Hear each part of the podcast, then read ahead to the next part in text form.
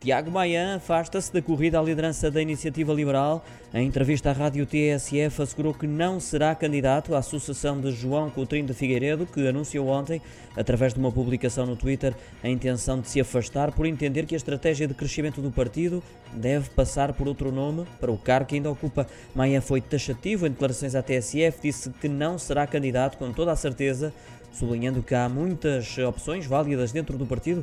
Quem se chegou à frente foi Rui Rocha, admitiu candidatar-se e, numa nota enviada à agência Lusa, prometeu dar continuidade ao projeto para que a iniciativa liberal tenha ainda mais sucesso, popularizando o liberalismo.